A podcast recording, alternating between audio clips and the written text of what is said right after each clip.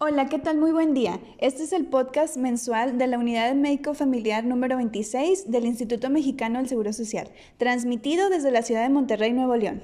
Bienvenidos. El día de hoy nos acompañan las doctoras Lizda Medina y Renata Ruiz, residentes de primer año de Medicina Familiar las cuales comenzarán hablando sobre las efemérides en salud del mes de agosto, contando además con un mensaje por parte del licenciado Raúl Torres, jefe de enfermería de la Unidad Médico Familiar número 26. Posteriormente, la doctora Janet Dutrilla y el doctor Esteban Sánchez, residentes de primer año de medicina familiar, nos hablarán acerca de todas las actividades preventivas del mes de agosto realizadas en la, en la UMF 26. Y por último, la doctora Estefanía Morales y su servidor, el doctor Carlos Medellín, residentes de primer año de medicina familiar, realizaremos un análisis familiar de la película Black Widow. Comenzamos.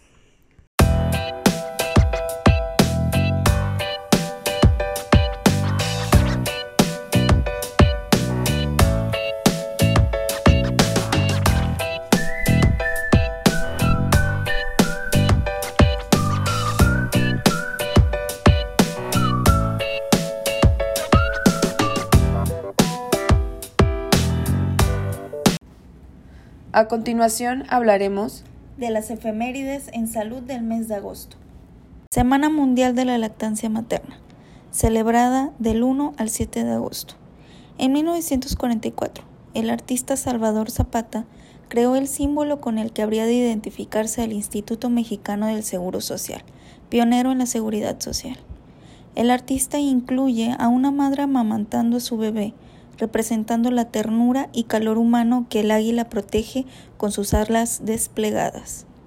Bajo el lema de Proteger la lactancia materna, una responsabilidad compartida, el IMSS se une a esta campaña a la que convoca la Alianza Mundial Pro Lactancia Materna en colaboración con la OMS y UNICEF aplicando protocolos que promuevan, apoyen, fortalezcan y protejan la lactancia materna exclusiva en los menores de 6 meses de edad y complementaria hasta los 2 o más años de edad, como el mejor alimento para el lactante. 12 de agosto, Día Internacional de la Juventud. Establecida por la Organización de las Naciones Unidas en el año 2000, busca la participación de los jóvenes en todos los ámbitos de la sociedad, para solucionar los desafíos a los que se enfrentan cada día, por lo cual el IMSS cuenta con centros de atención rural al adolescente, CARA y el programa JuvenIMSS, realizando prevención de adicciones, violencia y embarazos a temprana edad, entre otros. 18 de agosto, Día del Personal Técnico Especializado. Se reconoce a todo el personal que realiza una labor técnica trabajo vital para la integridad y seguridad de las instalaciones y el servicio al derecho ambiente. En el marco de la conmemoración del Día de la Asistente Médica, celebrado el 18 de agosto, el Instituto del Seguro Social reconoce a más de 25.000 asistentes médicos cuya misión es dar atención, orientación e información adecuada, realizando la recepción y registro de los derechohabientes con oportunidad calidad y alto sentido humano, siendo el primer contacto con la población. 21 de agosto, Día del Personal de Trabajo Social. Los trabajadores sociales juegan un papel fundamental dentro del instituto, ya que son los encargados de brindar atención integral a los derechohabientes a través de programas y estrategias que los ayuden a mejorar su calidad de vida distinguidos por su trato cálido y respetuoso, abordan la problemática y los factores sociales como parte de la atención integral del individuo y su familia. Día Naranja. Busca movilizar la opinión pública y a los gobiernos para emprender acciones que fomenten la cultura de la no violencia. El IMSS se suma mes con mes a la campaña de la ONU para prevenir, promover, informar y reconocer la importancia de generar espacios libres de violencia para mujeres y niñas. Para hacer visible esta problemática, se promueve que el personal participe portando una prenda color naranja los días 25 de cada mes, representando el futuro brillante y optimista libre de violencia. A continuación, el licenciado Raúl Torres, jefe de enfermería de la Unidad Médico Familiar número 26 del Instituto Mexicano del Seguro Social, nos tiene un mensaje a propósito de la Semana Mundial de la Lactancia Materna. Escuchémoslo. Hola, ¿qué tal? De nuevo estamos aquí para darles tip de la lactancia materna. El día de ayer platicamos sobre la importancia y los beneficios de la lactancia. Asimismo, platicamos también sobre a qué edad se debe dar la lactancia. El día de hoy les voy a platicar en qué consiste o cómo funciona la lactancia. ¿Cuál es el secreto para poder amamantar bien a tu bebé y para poder producir suficiente leche? Hay que quitar tabús sobre eh, ideas que tenemos de nuestros eh, antepasados, de nuestras abuelas, de nuestras madres, donde nos decían que teníamos que tomar atole, que teníamos que tomar leche, que incluso hasta cerveza nos recomendaba. No, no es necesario. ¿Cómo funciona la lactancia? Para que la lactancia sea efectiva, nuestro cuerpo secreta dos hormonas. Una hormona llamada prolactina, que es la encargada de la producción de la leche, y la hormona oxitocina, que es la encargada del efecto de eyección de leche, es decir, el efecto de que por su pecho expulse la leche. Para que se puedan producir estas dos hormonas, el cuerpo necesita un estímulo, que es el estímulo de succión. Para, para comprenderlo mejor, yo les comento que el secreto es a mayor succión, mayor producción. Entonces, esa idea que teníamos de que eh, dejé de amamantar porque no me bajó, eh, el concepto es al revés. Entre más amamante, más leche le va a bajar. Entre más succión haya, más leche va a producir. El cuerpo va a producir oxitocina y prolactina y de esa manera van a producir leche. Claro, agregando esto, el abundante consumo de agua. Eso es lo que nos va a ayudar a tener una buena producción de leche. Y recordar, la lactancia materna los primeros seis, meses es exclusiva y a libre demanda. ¿Qué significa esto? Que a nuestro bebé vamos a amamantar con leche materna todas las veces que el bebé quiera. No es cada dos horas, cada tres horas, es cada que el bebé lo requiera, es cuando vamos a amamantar.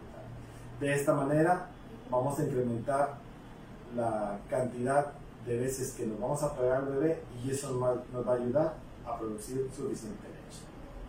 Por el día de hoy, eso es todo. Agradezco su atención y sigamos fomentando la, la lactancia materna. Gracias. Muchas gracias, doctora Lizda y doctora Renata. Sin duda, agosto es un mes lleno de celebraciones y pues felicitamos nuevamente a todas nuestras compañeras y compañeros asistentes médicos y trabajadores sociales. Sin duda, eh, sin ustedes la atención médica en general no sería posible. Y pues por supuesto agradecemos al licenciado Raúl Torres por su amabilidad y por su tiempo al hablarnos de un tema tan relevante como lo es la lactancia materna. Este, y bueno, pues es importante recordar que en todos los consensos médicos, incluidos eh, la Organización Mundial de la Salud, invitan a todas las madres a dar lactancia materna exclusiva por los primeros seis meses de vida de sus bebés. Así que hagámoslo. Es el mejor regalo que le pueden dar a sus hijos, eh, ya que los beneficios de esta son impresionantes. Y pues bueno, ahora le cedemos la palabra al doctor Esteban Sánchez. Adelante, doctor. A continuación, hablaremos de las actividades preventivas del mes de agosto del presente año, realizadas en la Unidad de Medicina Familiar número 26. Se iniciará con la Semana Mundial de la Lactancia Materna, la cual se celebra del primero al 7 de agosto. En esta se realizaron sesiones educativas sobre lactancia tanto a personas de salud como a los pacientes. Se realizó además una campaña de concientización de la lactancia en la página de Facebook de la unidad, incluyendo entrevistas y anuncios informativos. Esta página se llama UMF26 Salud a tu alcance. Además, se hizo la entrega de folletos acerca de la importancia de la lactancia. Y por último, con respecto a este tópico, se creó un área libre de discriminación y violencia para las mamás en lactancia activa que se encuentra ubicada en el interior de nuestra unidad de medicina familiar.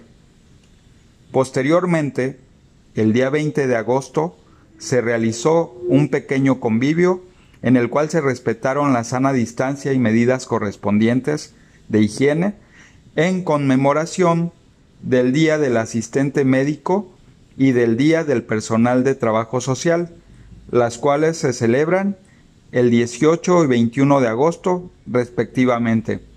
Esto con el fin de celebrar la importante labor que realizan dichos compañeros. Continuando con las celebraciones en el mes de agosto, el día 25 el personal de la unidad portó un distintivo naranja, ya fuese alguna prenda o algún listón, y se realizaron pláticas para las pacientes con la intención de generar conciencia y prevenir la violencia contra las mujeres y niñas, en una campaña proclamada a nivel mundial el día 25 de cada mes, como Día Naranja. El 28 de agosto, celebrando el Día Mundial del Adulto Mayor, se realizó una campaña informativa a través de murales y carteles ubicados en la entrada principal de la unidad. Y por último, durante la Feria de Salud que se realizó durante todo el mes de agosto en la unidad, se continuó con la campaña de seguimiento de vacunación contra el sarampión y rubiola a niños y niñas de 1 a 4 años de edad, además de la promoción y aplicación de la vacuna triple viral y de la hexavalente. Gracias. A continuación, procederemos a realizar el análisis familiar de la película Black Widow. Esta película se estrenó en el mes de agosto y ha logrado recabar hasta la fecha 372 millones de dólares en todo el mundo, convirtiéndose en la quinta película más taquillera del 2021. Esta película, realizada por Marvel Studios y protagonizada por la vengadora Black Widow, la cual es interpretada por la actriz Scarlett Johansson, nos narra un poco de su origen y vida personal, la cual nos muestra todas sus relaciones interpersonales y lo que conlleva a problemas familiares. Bueno, los cuatro personajes principales de esta película, eh, bueno, pues número uno, Natasha Romanoff, que es Black Widow, que es la protagonista. El segundo personaje eh, más relevante, pues es Yelena Belova, eh, la cual es también una Black Widow. El tercer personaje que es relevante es Alexei Chostakov, el cual este, en, en la trama de la película nos revelan que es Red Guardian. Y por último, el cuarto personaje relevante en esta película es Melina Bostakov, eh, la cual pues también es una Black Widow, eh, que pues en general son, son unas espías. Y pues bueno, este es un análisis familiar, pero José Carlos, ¿podemos considerar que estos cuatro protagonistas son familia? Sí, claro, ya que, este, pues como podemos recordar, en un inicio de la trama, eh, estos cuatro personajes que ya mencionaste, doctora, eh, convivían juntos en un mismo hogar. Además de que la relación entre ellos era que las dos hijas fueron adoptadas por eh, los padres de, ellos en la película. Entonces ya si nos vamos a la definición de la Organización Mundial de la Salud eh, sobre la familia, nos tiene aquí que miembros de, de, un hogar emparentados ya sea entre sí por un grado determinado de sangre, adopción y o matrimonio. Esto pues como ya vimos eh, nos lleva a la a la definición que, que, sí corresponden a que estos personajes son, son familia en la, en la película. Bueno, ahora vamos a ir con los roles familiares. ¿Qué podemos decir acerca de los roles familiares durante la película, doctora? Pues bueno, recordemos que los roles familiares se refieren a la forma de actuación, expectativas y normas de un individuo ante una situación familiar específica.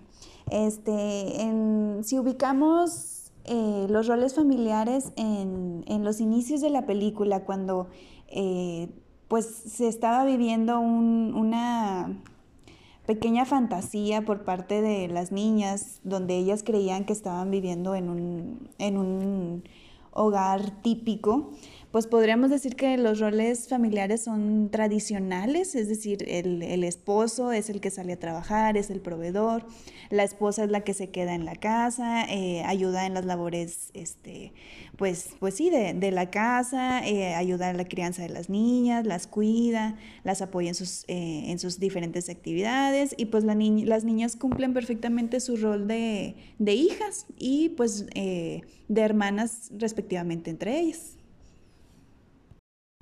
Otro aspecto importante a, tratar en este análisis de película pues son las funciones familiares. Eh, pues ya sabemos que son cinco. Eh, José Carlos, ¿qué nos, ¿qué nos podríamos comentar acerca de estas funciones? ¿Las cumplirán, las habrán cumplido en esta película durante la etapa de la infancia? Muy bien, eh, como bien comenta doctora Stephanie, este, son cinco criterios los cuales se conforman las funciones familiares, el cual es, eh, el primero es el cuidado, el segundo es el afecto, socialización, estatus y por último la reproducción y o sexualidad. Eh, si nos vamos a hablar de la infancia o de, en un principio en la película, eh, podemos ver que se cumplen la mayoría de los criterios que ya mencionamos. Eh, sin embargo, eh, como posteriormente va avanzando la trama, pues nos damos cuenta de que todo esto era una simulación, pero eso ya será tema que hablaremos más adelante. Eh, al principio en la película, eh, si nos vamos con el primer apartado, que es el cuidado, recordaremos que esta era una familia ejemplar, la cual pues consistía de los dos padres, los cuales estaban al cuidado de, sus hijas.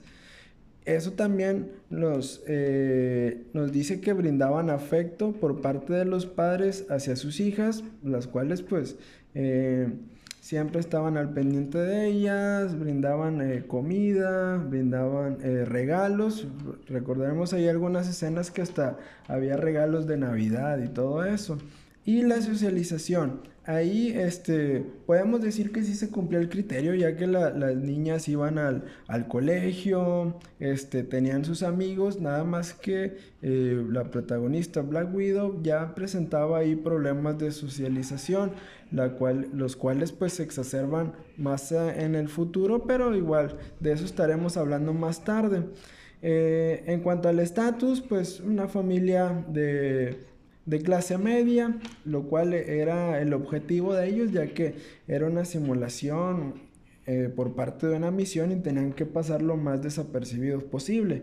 Y en cuanto a reproducción y sexualidad, eh, pues a mi punto de vista no creo que sea un criterio que se cumpla, ya que los padres no, no engendraron a, a las hijas, recordemos que también la, madre era una Black Widow y a esta se les realiza una histerectomía eh, total a temprana edad, por lo cual pues no podía, no tenía la posibilidad de concebir un hijo. Y ahora, ¿qué te parece, doctora, si hablamos de las crisis familiares? ¿Qué crisis crees que hubo en esta familia durante la película? Claro, pues recordemos que las crisis familiares son, se definen como cualquier evento que conduce a un estado de alteración y que requiere una respuesta adaptativa a la misma. Eh, pues sin duda, eh, eh, si nos situamos en, la película, en el transcurso donde este, se acabó la simulación de, de, esta familia y cada quien tiene que volver pues a hacer lo suyo, las niñas pues van a a lo que eh, ellos llaman el cuarto rojo, ¿verdad? Este, y los papás pues a, seguir trabajando a lo que les corresponde. Esta Melina pues siguiendo, siguió con su trabajo de ser eh, espía, perdón, y pues igual, el, Red Guardian a lo suyo. Entonces podríamos decir que esa crisis pues para nada es una crisis normativa. ¿Por qué? Pues porque no, no tiene nada que ver con los ciclos vitales familiares, ¿verdad? Sino nombraríamos esta crisis como una crisis paranormativa. Digo, a pesar de que era todo una actuación, este, que sabían, pues principalmente los adultos, los papás, en este caso, que era una misión temporal y que se iba a acabar, pues, mm, o sea, estaban a la expectativa, sin embargo, no sabían este, este día en específico, a esta hora, o sea, fue todo moviéndose a, cómo se acomodaron las cosas. Entonces, pues esta fue, fue una, una crisis paranormativa. Y pues bueno, si continuamos en esta misma línea, es decir, situándonos en la, en la escena de la película donde cada quien se va por su lado, este, ¿en qué etapa de su ciclo vital familiar podríamos ubicarlo? Bueno, eh, hablando del ciclo vital familiar, este, recordemos que tenemos distintos autores que nos hablan acerca de esto. Eh, podríamos mencionar a a Estrada, Duval, McGoldrick, este, y hasta también la OMS nos habla de, ahí, por ahí de ciclos vitales familiares. Eh, yo creo que a mi punto de vista, analizando esta película, creo que quedaría bien hablar acerca de, de ciclo vital familiar según McGoldrick y nos enfocaríamos en el punto de desprendimiento de los hijos. Si bien recordamos en la película, eh, eh, no hay por ahí algún casamiento por parte de los hijos que haga desprenderse de, la familia, de los padres, pero eh, al final, pues tanto Natasha y Elena, pues cada quien agarra su camino, se desprenden de, sus padres, los cuales de, tras estar separados algún tiempo, al final se quedan juntos, pero pues ya se quedan viviendo eh, solos, ya sin los hijos, así que a mi punto de vista creo que sería el punto eh, de McGoldrick con el que podríamos relacionar durante la película. Bueno, y ya para terminar, ¿qué te parece si hablamos acerca de la tipología familiar, doctora? Yo creo que vamos a enfocarnos ahora más otra vez hacia el inicio de la película, porque ya hablamos mucho del final, entonces vamos ahora a hablar de un inicio de la película. ¿Qué nos podríamos, qué nos podrá decir acerca de la tipología? Muy bien, este es un tema muy interesante. Hablar de la tipología de familia es, en pocas palabras, clasificarla. Eh, y pues bueno, como un fenómeno social global, podríamos decir que todos pertenecemos a dos tipos de familia.